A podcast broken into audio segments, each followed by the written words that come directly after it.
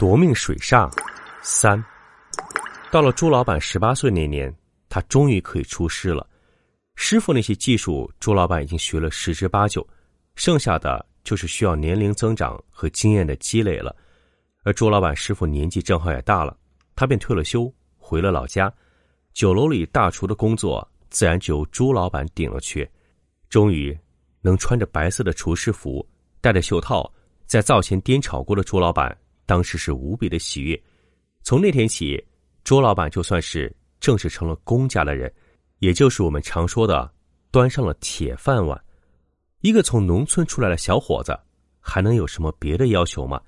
然而，朱老板正式成为厨师还没到一年，一场大事在中华大地上发生了，那就是三年自然灾害。受灾害的影响，酒楼的生意自然是一落千丈，老百姓连饭都吃不饱了，哪还有闲钱和闲心去下馆子呢？于是，一时间，周老板的酒楼几乎断了生意，酒楼里的工作人员自然也一个个都是清闲的紧，时不时被官家叫去做些别的工作。朱老板那时正值年轻力壮，所以经常被叫去做一些台台班班、贴贴宣传海报之类的活儿朱老板自己嘛，反正闲着也是闲着，有点事情做反而更好。这场饥荒没过多久就越发严重起来，没有一点缓解的现象。还好，朱老板家里两个姐姐都已经嫁了人，他在城里工作，管吃管住，家中只有一个十多岁的弟弟，所以饥荒对于他家造成的压力不算很大。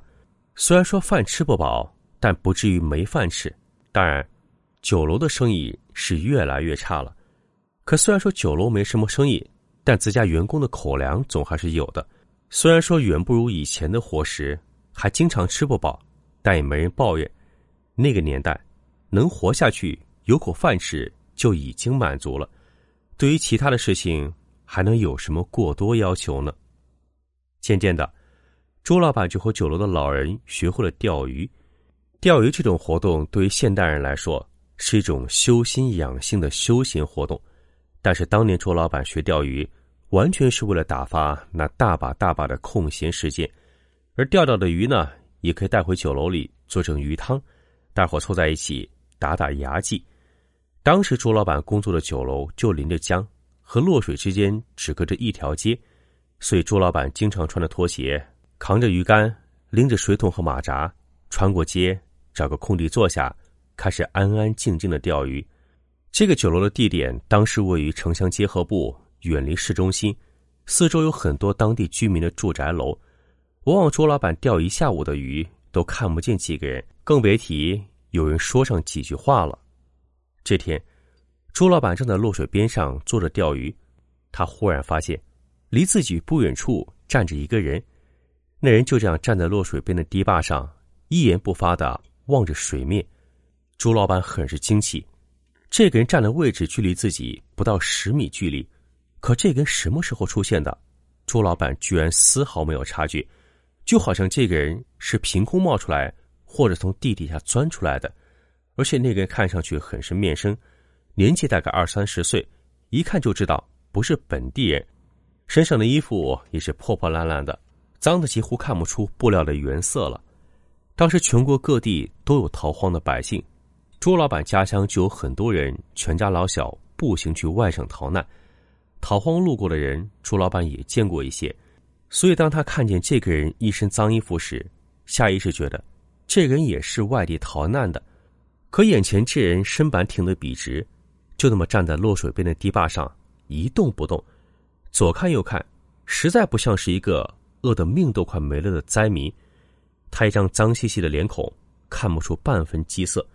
更奇怪的是，这人背后背这个破布口袋，口袋里装着一个长条状的东西，看那布袋显现出轮廓的长短和粗细。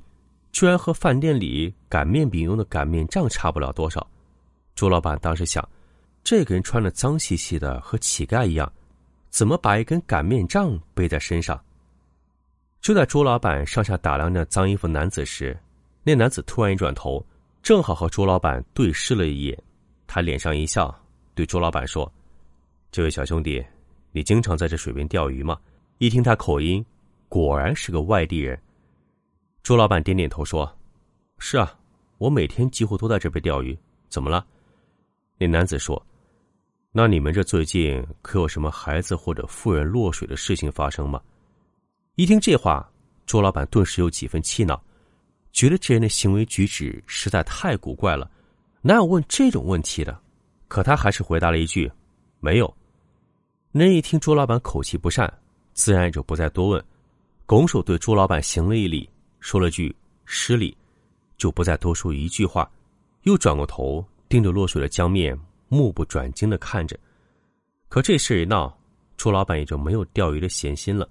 他不时用眼睛的余光瞟向这个人，却发现那人始终站着一动不动，就像是一尊石像一样。他这样定在江边，不知过了多久，那人终于长长叹了一声，自言自语道：“难道是我日子算错了？”那人说着，伸手从怀里掏出个小方盒，对着江面摆弄了起来。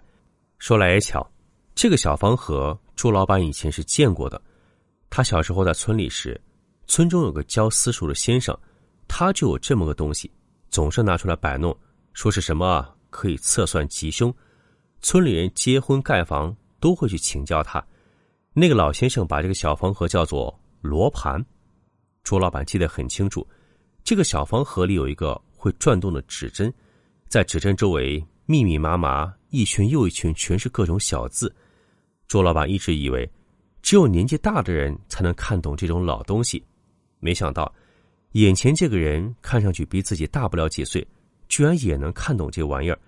就在朱老板心里还在想着罗盘这事的时候，那个脏兮兮的男子把罗盘往怀中一揣，转身就朝着河流上游走去。他脚程极快，没多一会儿，朱老板已经看不见他的身影了。当天，朱老板只钓了几条小鱼，他回到酒楼后，把那几尾小鱼简单收拾一下。混着其他人采来的野菜，炖了一锅野菜鱼羹。几人就着几锅鱼羹，吃了几个杂粮面的窝头，算是对付完了一顿晚饭。吃完晚饭后，酒楼里又没什么生意，天也已经黑了。酒楼负责人说：“反正没事儿，大家收拾一下，早点休息吧。”当时那个年代也没什么娱乐活动，整个酒楼里只有一台苏联二战时候生产的波罗的海牌收音机。收音机用了很长时间，杂音已经很大了，但毕竟有好过于无。一群闲的无事，就围着收音机听听新闻时事，很多人还借着电灯看看书。